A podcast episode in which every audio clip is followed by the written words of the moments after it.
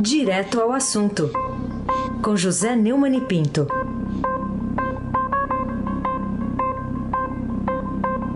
Ao vivo no Jornal Eldorado, José Neumann e Pinto. Olá, Neumann, bom dia. Bom dia, Manuel, chefe da família Bonfim, da Isadora e da Alice. Bom dia, Carolina Ercolim. Bom dia, Almirante Nelson. Oi. Bom dia, Diego Henrique de Carvalho. Bom dia, Frânio Vanderlei. Bom dia, ouvinte da Rádio Eldorado FM 107.3. É Manuel Ponciano Bonfim. Ontem de manhã, Neumann, você disse aqui neste espaço que a recessão acabou com a notícia da inflação de 2017, inflação que ficou abaixo ali da, da meta, né? abaixo inclusive dos 3%. Mas antes do dia acabar, veio essa notícia negativa, negativa da agência de riscos Standard Poor's, que anunciou o rebaixamento da nota de crédito do Brasil de BB para BB negativo. Você diria, Neumann, que foi uma ducha de água fria no seu entusiasmo? De fato, foi mesmo uma ducha de água fria que pôs em dúvida a afirmação que, na verdade, roubei de gente entende de economia muito mais do que eu, como é o nosso companheiro Celso Ming, o colunista diário de economia do nosso Estadão. Ontem, antes do anúncio, eu passei pela sala do Celso e conversei com ele a respeito. Aduzi que a esquizofrenia do governo Temer impediu que ele comemorasse adequadamente a notícia da inflação em queda vertiginosa por estar preocupado agora apenas na briga, até agora inglória, improdutiva e infrutífera, para manter o PTB do ex-presidiário Roberto Jefferson na base do governo nomeando a filha dele, Cristiane Brasil, para o Ministério do Trabalho. O Celso acrescentou algumas observações muito lúcidas, como ele de hábito sempre faz, né? dando-me mais dados para meus argumentos. Ontem mesmo ficamos sabendo que a safra agrícola foi a segunda maior de todos os tempos, o que indica que, mais uma vez, Emanuel, a agroindústria é a nossa exceção à regra da crise nossa galinha dos ovos de ouro. Nos últimos dias, outra surpresa foi a notícia da recuperação da produção industrial, muito alvissareira. Celso me contou que eu não tinha conhecimento que os investimentos externos diretos do Brasil foram calculados em novembro passado, que seriam de 75 bilhões de dólares, e com expectativa de alcançarem 80 bilhões de dólares este ano, o que significa nove, quase dez vezes o déficit nominal de nossa balança, que é de 9 bilhões de dólares, que é um número bastante satisfatório, né? sem considerar o juro das dívidas, é claro. O Celso também lembrou a estabilidade do câmbio e o humor razoável do mercado de capitais nos últimos meses, entre as boas novas do ano que acabou. Seria natural que o Temer comemorasse esses feitos, não deixando o anúncio por conta exclusiva do, do Henrique Meirelles, ministro da Fazenda, mas contando com uma comunicação mais efetiva do que essa péssima campanha publicitária que está no ar e até contestada pela justiça. Mas não. Em vez disso, o governo preferiu encenar a peça deplorável da posse adiada da filha do dono do PTB no Palácio do Planalto e num restaurante, né, onde ela e o pai pagaram um mico de receber convidados para uma posse que não houve. Com a devida venha, isso só pode ser atribuído à burrice, Carolina Ercolim. Mas você se arriscaria a, a, dizer, o, Neumann, que na época tudo são flores? Que na economia tudo são flores? Vivemos num mar de rosas, aí contradizendo o rebaixamento da nota de crédito, que pode, mais uma vez, puxar a tendência de queda de outras agências? Não, não é um mar de rosas, nunca foi. Né? Temos dados muito negativos e foram eles que levaram a agência a advertir os investidores estrangeiros que há problemas sim, no Brasil, Carolina. E problemas graves. Do meu ponto de vista, o desemprego de 2 milhões e 600 brasileiros, mil brasileiros é o mais grave. Há também a grande dúvida, que é de todos, inclusive a minha, e lá dos caras da Standard Poor's, de que a reforma da Previdência é essencial para a correção dos rumos de tendência falimentar das contas públicas, dificilmente será aprovada pelo Congresso Nacional. Se, se tivesse que apostar, Carolina, eu apostaria que não será aprovada, pelo menos nas condições necessárias para injetar otimismo no mercado, confirmando os outros dados. E foi por isso que a agência de classificação de riscos Standard Poor's se antecipou e anunciou ontem à noite, aí por volta das 8 horas, o novo rebaixamento da nota de crédito do Brasil de BB para BB negativo. Com isso, o país fica três patamares abaixo do grau de investimento. Uma espécie de selo de bom pagador que indica que determinada região é segura para os investidores. Sem ele, os financiamentos externos para as empresas brasileiras ficam mais caros. A S&P foi a primeira a dar esse selo para o Brasil em 2008 e a primeira a tirar em setembro de 2015. No relatório, a agência aponta que o atraso no avanço das reformas e a incerteza política são as principais fraquezas da nota de crédito do Brasil. Comunicado, no entanto, é, eu quero lembrar, Emanuel, que a Standard Poor's mudou a perspectiva de avaliação do país de negativa para estável, o que indica uma probabilidade menor de rebaixamento no próximo ano. É, segundo a agência, isso reflete os pontos fortes da política externa e monetária do país, que ajudam a compensar uma fraqueza significativa, uma economia com perspectivas de crescimento menores do que seus pares, e nossa visão de que a eficácia da formulação de políticas em todos os âmbitos do governo enfraqueceu. Mais preocupante até que o rebaixamento foi a reação do governo à notícia.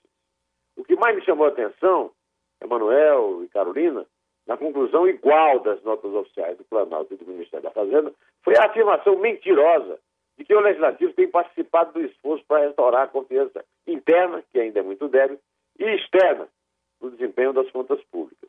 Não adianta querer tapar o sol com a peneira mesmo. Tem que enfrentar a realidade.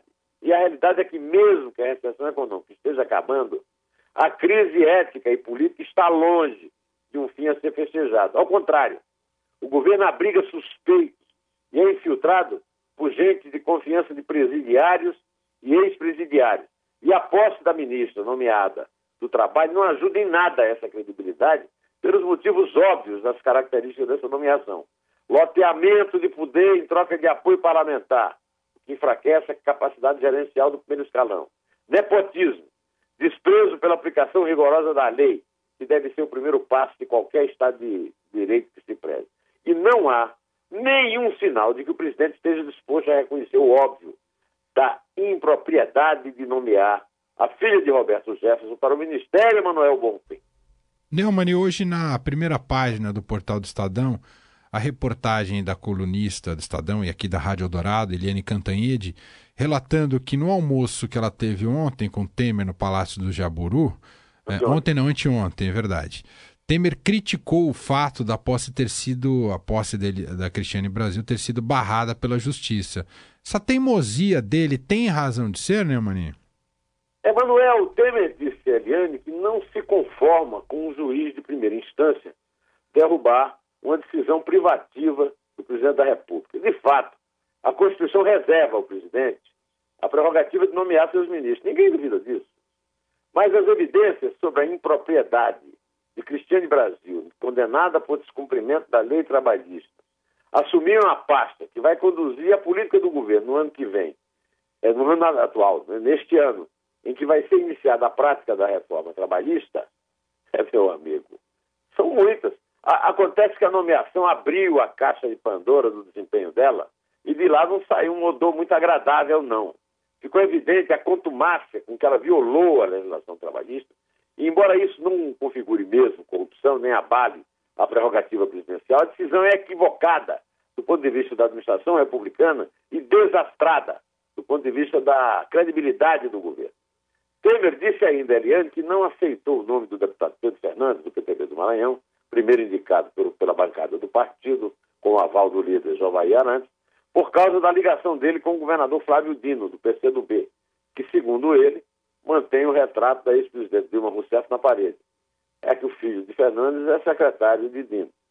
Alguém de posse das faculdades mentais, com um mínimo de lógica, pode acreditar que Temer não tinha ninguém no palácio capaz de informar dessa obviedade, Carolina. Meu neto de três anos sabe que o filho de Pedro Fernandes é secretário de Flávio Dino, que considera Temer golpista e é devoto da presidente deposta, Dilma Rousseff.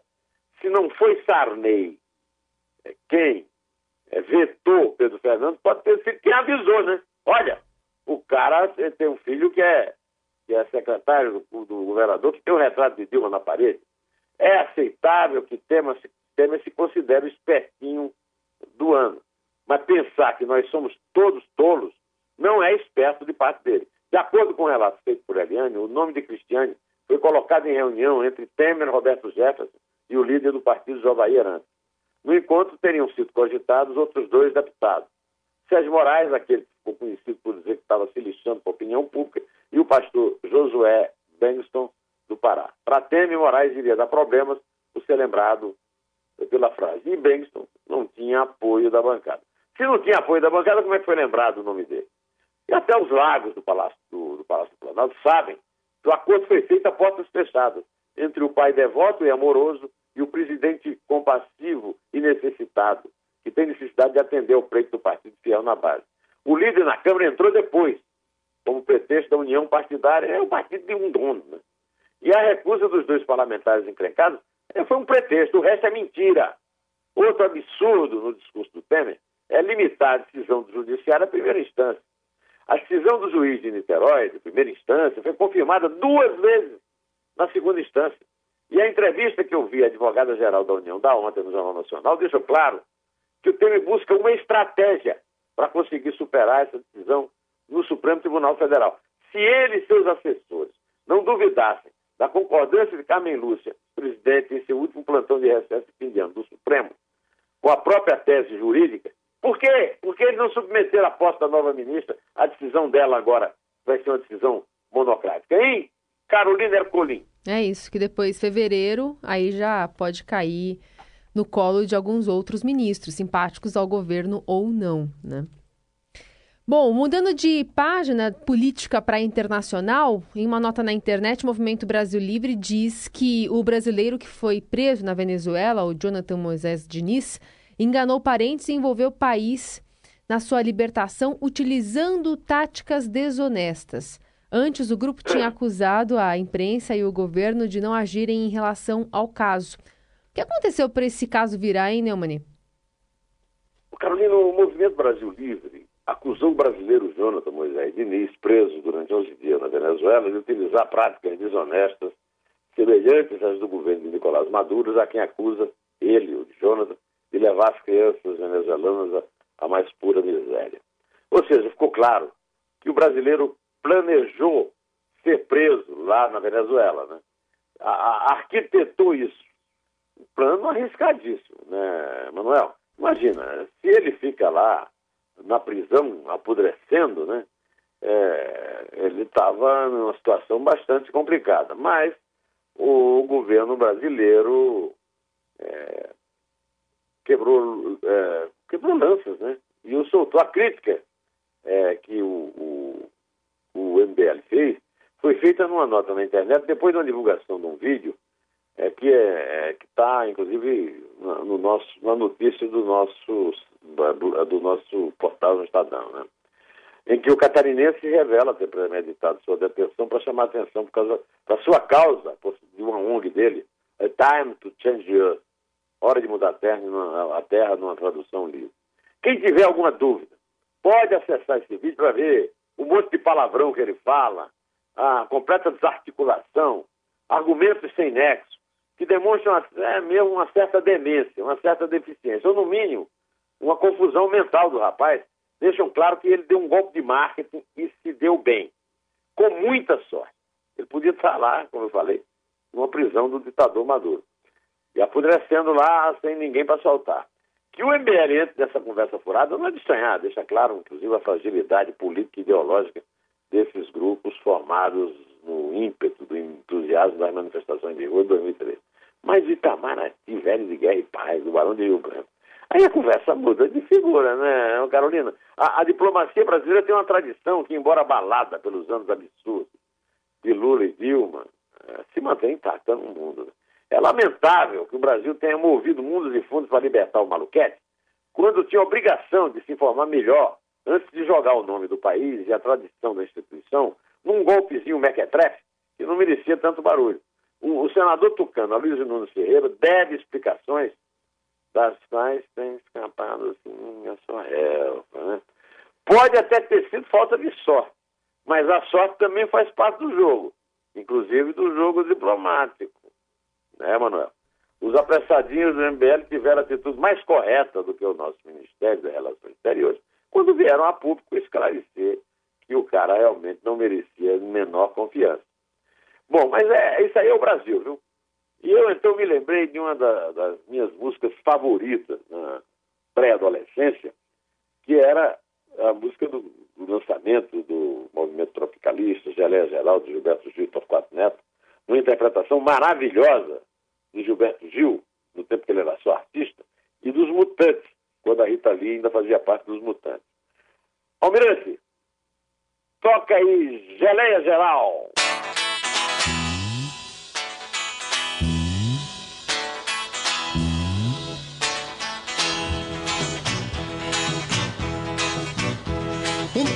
desfolha a bandeira e amanhã tropical se inicia. Resplandente, cadente, fagueira, num calor girassol com alegria, na geleia geral brasileira que o Jornal do Brasil anuncia.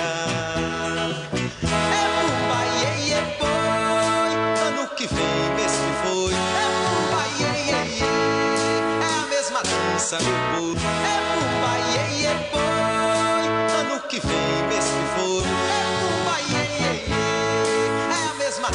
meu boi.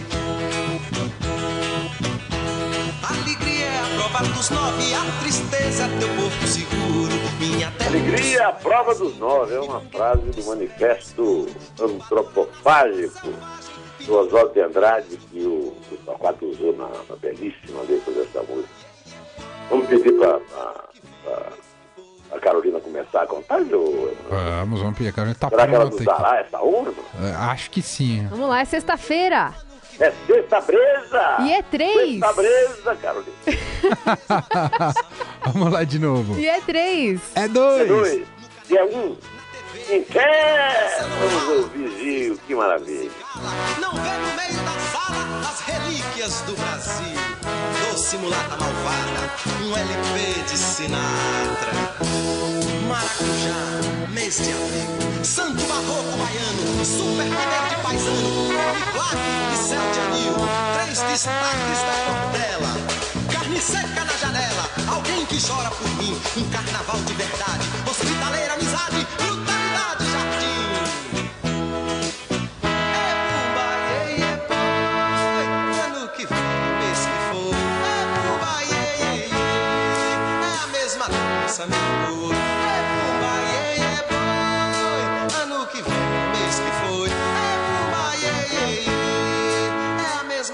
sun.